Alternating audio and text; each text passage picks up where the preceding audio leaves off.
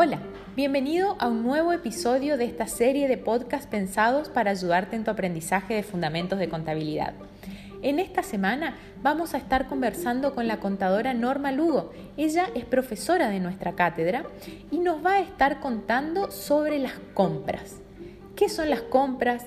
¿Qué tipo de bienes podemos comprar? Y si lo miramos desde el punto de vista contable, ¿qué tipo de impacto pueden tener estas operaciones?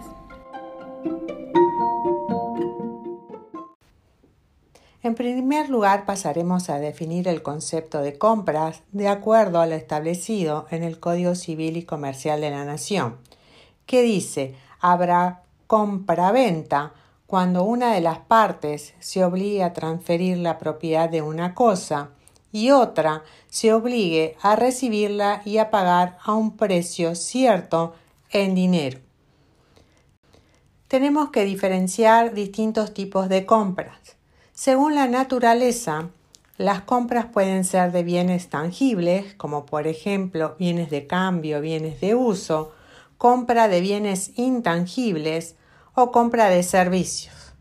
Con relación a mm, la forma de pago de las compras, podemos identificar compras de contado, ya sea la entrega de dinero en efectivo, cheques o medios electrónicos de pago, o compra financiada, es decir, pagos diferidos, que pueden darse en cuenta corriente o a través de la entrega de un pagaré o cheques de pagos diferidos.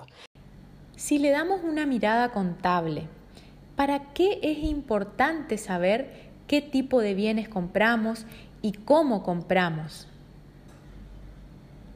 ¿Cuál es la importancia de reconocer las compras según su naturaleza o según su forma de pago, de esto dependerán las cuentas deudoras y las cuentas acreedoras que utilizaremos al registrar tales operaciones de tipo transaccionales.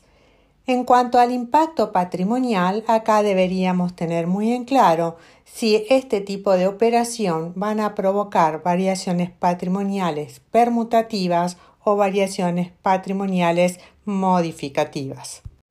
Entonces, analizamos las compras por su naturaleza, vemos qué tipo de bienes hemos comprado o servicios y vemos también cómo pagamos, si pagamos al contado o de manera financiada. Entonces, ahora nos resta saber el importe, es decir, cuánto valen estos bienes que hemos comprado, cuál es el costo por el cual estos bienes se incorporan al patrimonio. ¿Cuál es el costo de incorporación? Son todos los sacrificios económicos necesarios para ponerlo en condiciones de cumplir con el objeto para el cual fueron adquiridos o producidos. Para el caso de los bienes adquiridos, los costos necesarios son el precio de contado neto de bonificaciones, los derechos aduaneros, los costos de traslado, seguro de transporte, carga y descarga, recepción, control de calidad e instalación o montaje.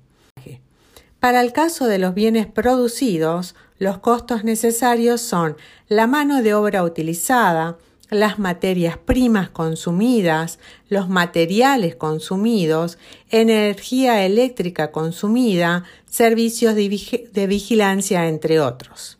¿Hay algún concepto que no tengamos que considerar como parte del costo de incorporación de los bienes o servicios adquiridos?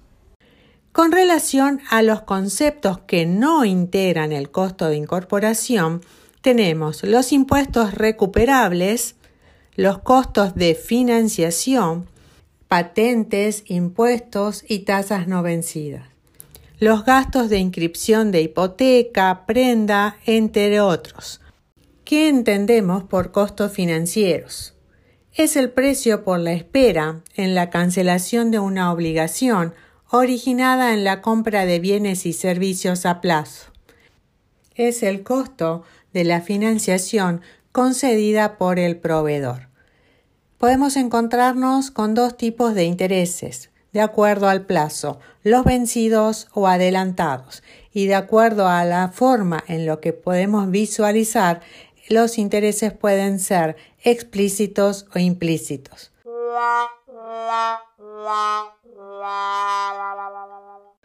Te invitamos a leer el material de lectura del aula virtual para entender el impacto patrimonial que producen los costos financieros.